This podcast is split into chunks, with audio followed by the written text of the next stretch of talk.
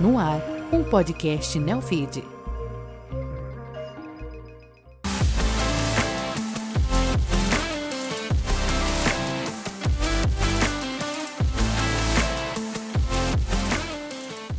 Você está ouvindo Vida de Startup, uma produção original Neofeed. Eu sou Rodrigo Loureiro e no programa de hoje converso com João Pedro Rezende, cofundador e CEO da Hotmart, plataforma de e-commerce para produtos digitais voltada para a Creator Economy. Fundada em 2011, a companhia precisou enfrentar alguns desafios para conseguir se consolidar no mercado de criação de conteúdo. João, seja muito bem-vindo. Obrigado, Rodrigo. Prazer falar com vocês aqui hoje. Relembrar algumas histórias que marcam a gente, né? Vamos dizer assim. Claro. Não, é, é o que a gente quer, a gente adora essas histórias inesperadas. E se você quiser assistir esse programa novamente ou quiser assistir os outros programas aqui do Neofeed, pode acessar o nosso site www.neofeed.com.br. Os programas vão estar lá. João, Hotmart hoje é uma empresa consolidada, já levantou mais de um bilhão de reais em investimentos. Só que para vocês conseguirem esse um bilhão de reais, vocês também já receberam alguns cheques sem fundo. Verdade. Me conta um pouquinho, como que foi essa história? Quem que te dá um cheque sem fundo? Normalmente alguém mal intencionado, né? mas é, mas é verdade. É quando a gente come... foi isso aí foi o fim da minha primeira empresa. Quando a gente começou a Mobworks, que era a primeira empresa que a gente criou, eu falo a gente porque um dos sócios também era o Matheus, que é meu sócio na, na Hotmart. É, a ideia era que a gente acreditava muito que aplicativos móveis, aplicativos para celular seriam algo grande no futuro, né? E acabou que foi mesmo, né? Mas a gente estava num timing bem errado, bem antes do que é, do que faria sentido produzir isso em massa, né? Para você ter uma ideia, isso era 2004. 2004 o celular mal tinha lanterna, né? Então eram poucos celulares você podia fazer o aplicativo Java, instalar e tal. O máximo que o pessoal tinha era aquele celular, o tijolão com o joguinho da cobrinha. É, tipo isso. Era um pouquinho melhor que isso, na verdade. É, mas, cara, parecia que fazia sentido e a gente queria fazer uma empresa disso. Éramos três é, sócios e três sócios programadores, né? Então, de fato, construímos a empresa, começamos a explorar algumas coisas, só que como três bons programadores que éramos, não sabíamos vender, não sabíamos marketing, nada disso. E isso virou um gargalo é importante, porque empresa que não vende não tem como dar certo mesmo. Né? Naquela época você tinha quantos anos? 21? Porque eu entrei na, um menino ainda. eu entrei na faculdade com 17 anos, saí com 21 e já quis montar a empresa, né? É, então era tudo novidade. Realmente a gente não era muito inocente também para algumas coisas, né? Acho que isso depois é, ficou provado. é, mas é, mas para suprir essa necessidade de, de alguém que soubesse marketing e vendas, a gente acabou é, trazendo sócios. É, e, sendo bem sincero, eram pessoas que tinham sido indicadas por, por um outro uh, fundador com muito pouca referência. Ah, esses caras parece que sabem vender, uma coisa, vamos fazer, bora fazer, bora fazer. E vocês ali com 21 anos não sabiam de nada. A gente só queria fazer mesmo. é, então eles vieram e no início parecia algo interessante. Pô, esses caras fizeram, venderam projetos grandes, não sei o que, eles podem ajudar. É, no final, a coisa foi ficando cada vez mais clara é, de que não só que não ia funcionar, mas que a gente, vamos dizer assim, não havia uma relação de transparência ali. Então tinha algumas coisas acontecendo por trás é, que quebrou completamente a confiança. E eu acho que no final das contas isso ficou super claro. Porque quando a gente viu que realmente não tinha salvação naquela sociedade, isso foi dois anos e pouco depois, é, a gente decidiu encerrar e ficamos para receber um acerto de projetos que a gente tinha feito uh, com eles. É, e eles eram quem vendia, quem recebia, uhum. quem fazia o administrativo toda essa parte. Eles iam nos é, fazer o acerto com a gente e deram três cheques, né? E o primeiro a entrar com o cheque, é, a tentar descontar o cheque, foi o Matheus. É, até aí vocês receberam os três cheques e falaram assim, tá tudo lindo, tá, tá ótimo. Tranquilo. É que era um baita cheque não, cara. Aquilo ali dava pouca, pouca coisa. É, mas ia fazer muita diferença na minha vida ali naquela, naquele momento de transição, né? Tava encerrando uma empresa, frustrado, a empresa quebrou, não tava dando certo. Era um dinheiro que eu ia ter aquele, não tinha nada. Não... Qualquer dinheiro é dinheiro. Exato. É, e o Matheus entrou com o cheque e voltou. E, cara, ali, pelo todo o histórico de, de, é, de desconfianças, de coisas que já estavam acontecendo, eu falei, cara, eu nem quero passar essa raiva. O meu cheque eu nem tentei. Fiquei com ele, tenho ele até hoje. Olha só. O Leandro tinha até falado, leva lá pra você mostrar no saldo do cheque. Cara, não vou nem tirar ele de casa, eu quero botar no quadro e tal, não fiz isso ainda. Mas, cara, é, guardei ele pra mim como uma cicatriz de batalha. Mas vocês nunca tentaram chegar nos caras falando assim, pô, o cheque, não tá bom o cheque. né? Cara, Não deu certo. pra te falar bem a verdade, assim, acho que até os outros dois sócios tentaram, eu nem quis, assim, cara, eu, tava, eu já tava com tanta raiva da, da história. se eu quero a próxima coisa, sabe? E aí, como a gente tinha atendido alguns clientes nessa eh, durante essa mesma empresa, eh, não foi muito difícil para a gente se recolocar. Então, aí a gente deu um passo para trás, falando, não somos empreendedores mais, não temos dinheiro, né? Eh, e aí fomos trabalhar no mercado ali pelo- pelos próximos anos, até para se restabelecer um pouco financeiramente, né? Então, por causa de um cheque sem fundo, a Hotmart quase deixou de existir.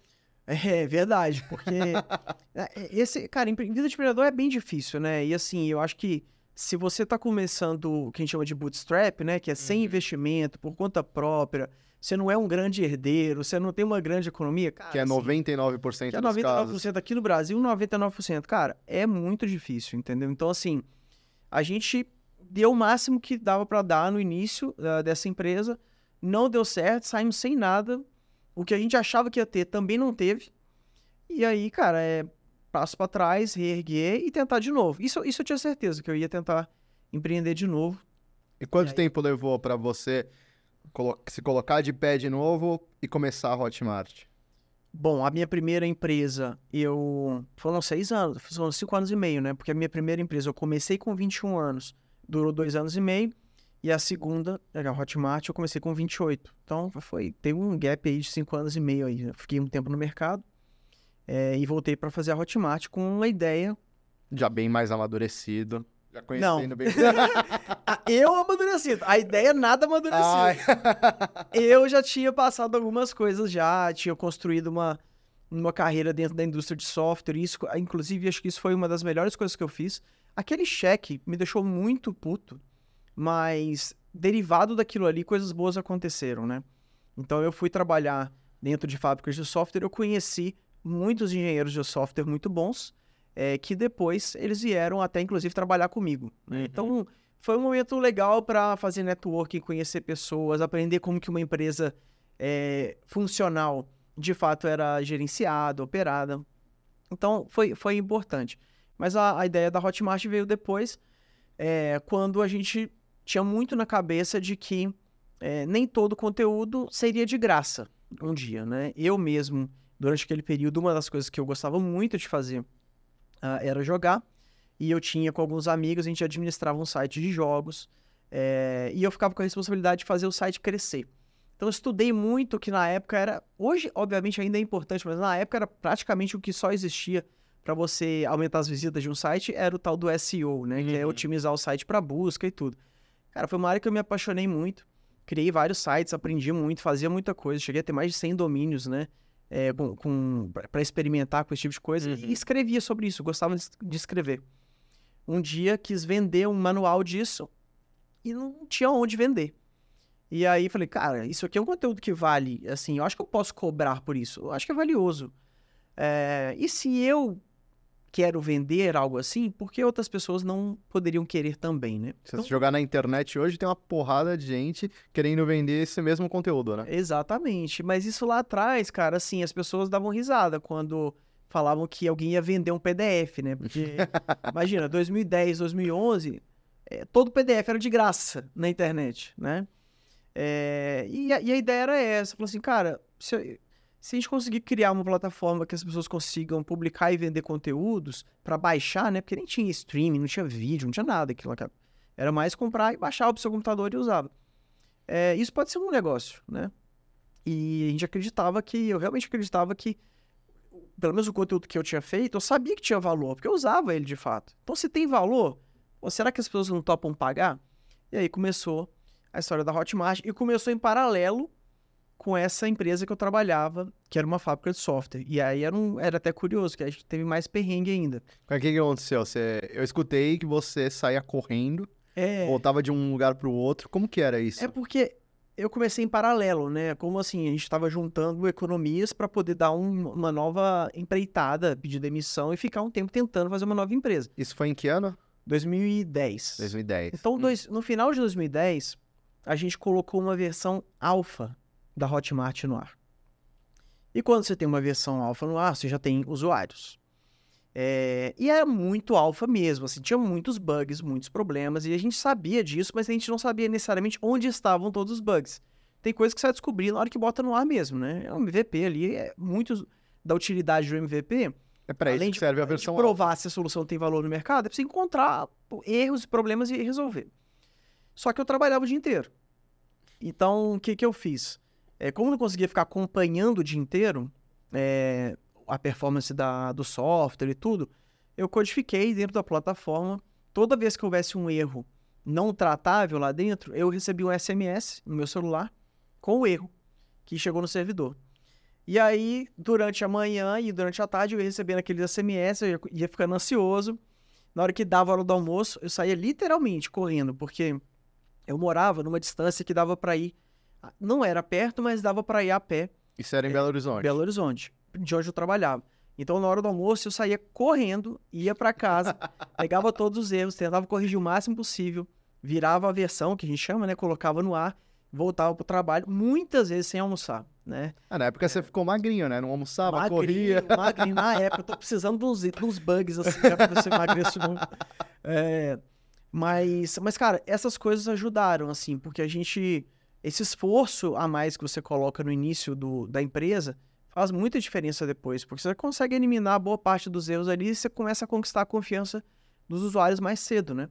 E isso é acumulativo ao longo do tempo, ajuda muito a empresa a crescer. Então, foi um bootstrap bem, é, bem conturbado, vamos dizer assim, é, saindo de uma empresa, de uma frustração de uma primeira empresa, mas que ao longo do tempo as coisas foram se encaixando e acabou dando certo. Depois foi, foi um, um mar de rosas ali ou vocês enfrentaram alguns outros problemas? Não, mu- muitos outros, né?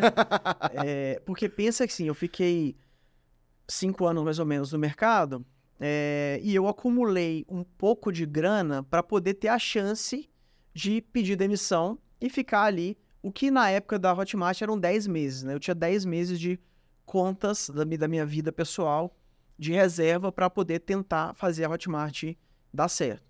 Então, em 10 meses, 10, 12 meses, vai se eu esticasse muito. Se em 12 meses eh, nada acontecesse, a Hotmart ia quebrar de novo e íamos para tentar outra coisa.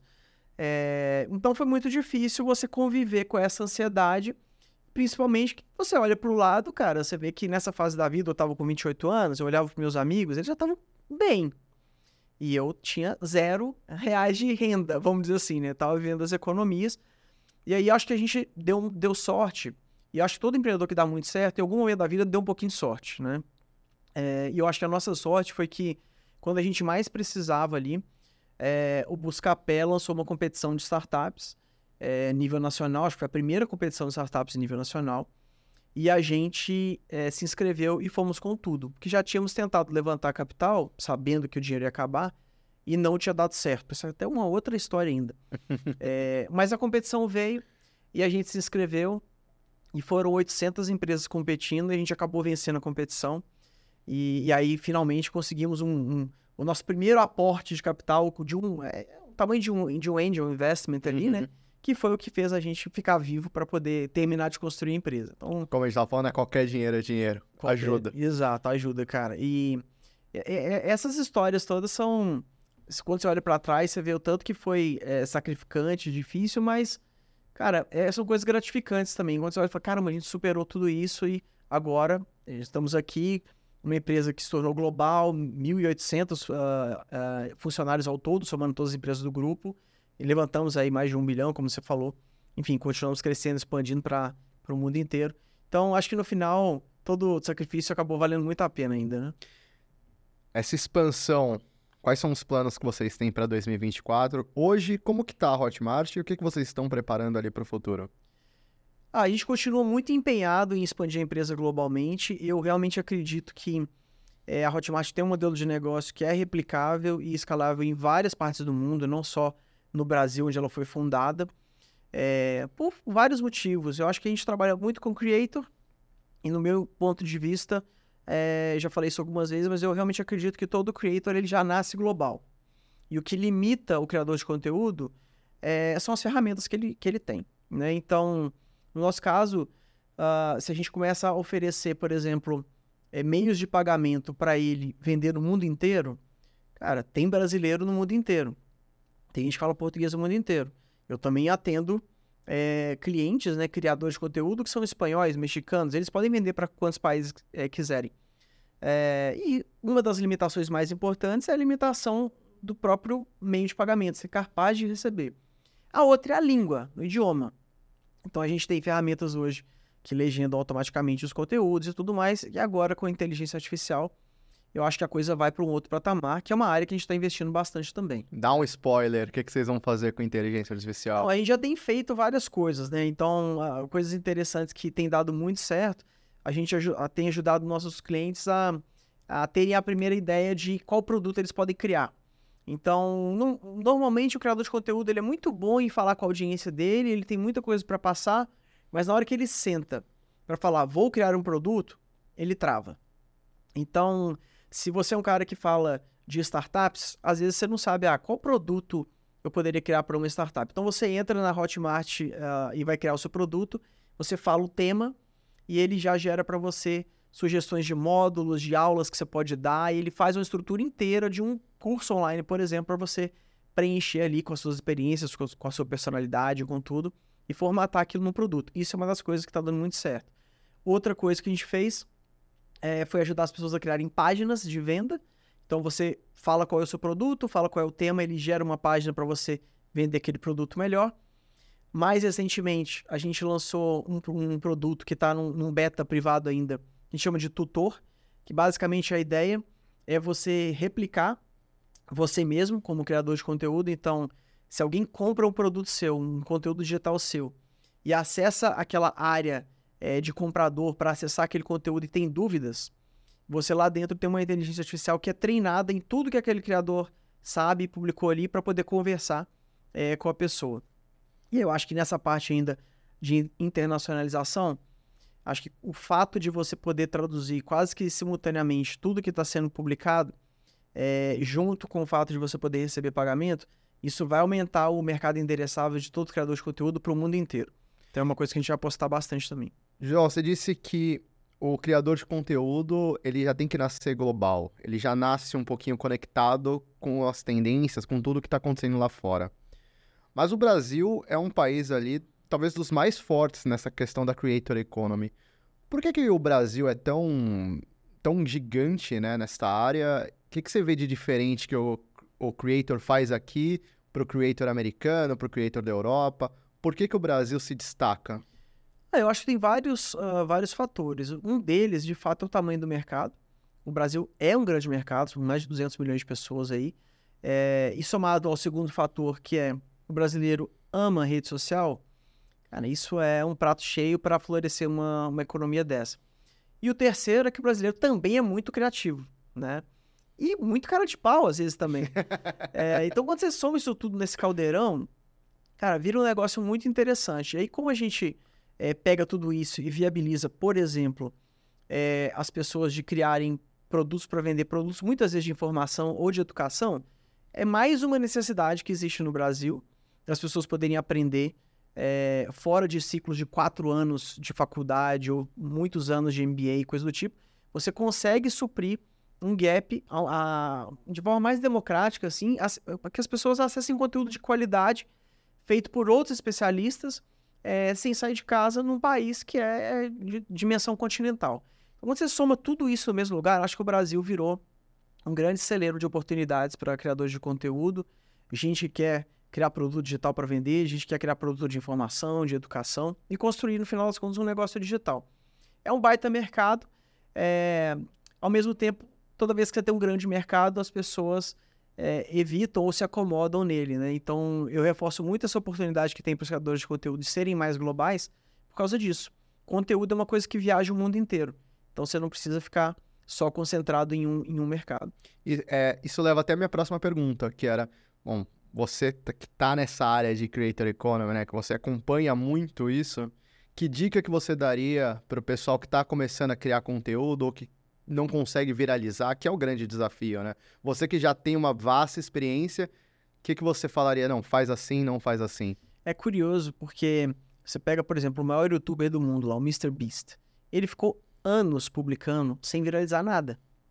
É, então, quando. E às vezes alguém publica um vídeo por acidente e viraliza. Uma coisa pode fazer muita diferença, cara. E às vezes a pessoa tá quase lá e ela desiste, né? Então parece meio clichê, mas é, de fato, é, você ter consistência ali e ir tentando sempre ouvir o que a audiência tá, tá falando e quais as reações estão chegando ali e aprimorando é o melhor jeito, porque não existe uma fórmula mágica específica. Existem técnicas que vão te ajudar mais ou menos, mas no final das contas, o que mais faz diferença é você pegar e continuar por muito tempo fazendo aquilo ali. Consistência. Você vai aprender consistência. É, as pessoas é, é curioso porque muitas vezes as pessoas trabalham uh, anos no mercado e elas não chegam no sucesso profissional que elas gostariam naquele mercado, dentro, fazendo uma carreira dentro de uma empresa. Ou às vezes as pessoas ficam anos empreendendo num outro setor, talvez no mundo mais offline da vida, é, e não conseguem.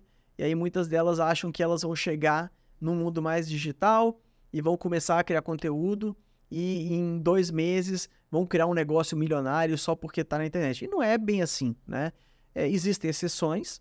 De fato, você construir um negócio digital é, te permite uma escala e uma margem muito grande, mas tem muito trabalho para ser feito e trabalho que precisa de consistência, né? Então, eu acho que essa é a principal dica, é a dica que ninguém quer ouvir, porque dá muito trabalho, mas a verdade é essa. Então, para você que quer começar a criar conteúdo, a dica é essa, hein? Consistência. João, super agradeço a sua presença aqui no Vida de Startup, sucesso para Hotmart. E a gente se vê na próxima. Quero ouvir outros perrengues aí. Espero notícias boas, mas também quero ouvir aquelas histórias que você falou que você ia me contar, hein? Eu espero que você ouça mais notícias boas do que ruins. mas são muitas histórias. É, foi um prazer, Rodrigo. Obrigado. Obrigado você. E se você quiser assistir esse programa ou os outros programas do Neofeed, pode acessar o nosso site www.neofeed.com.br. Os programas vão estar lá.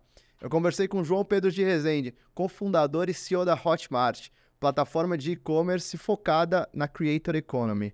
Esse foi o Vida de Startup e a gente se vê na próxima.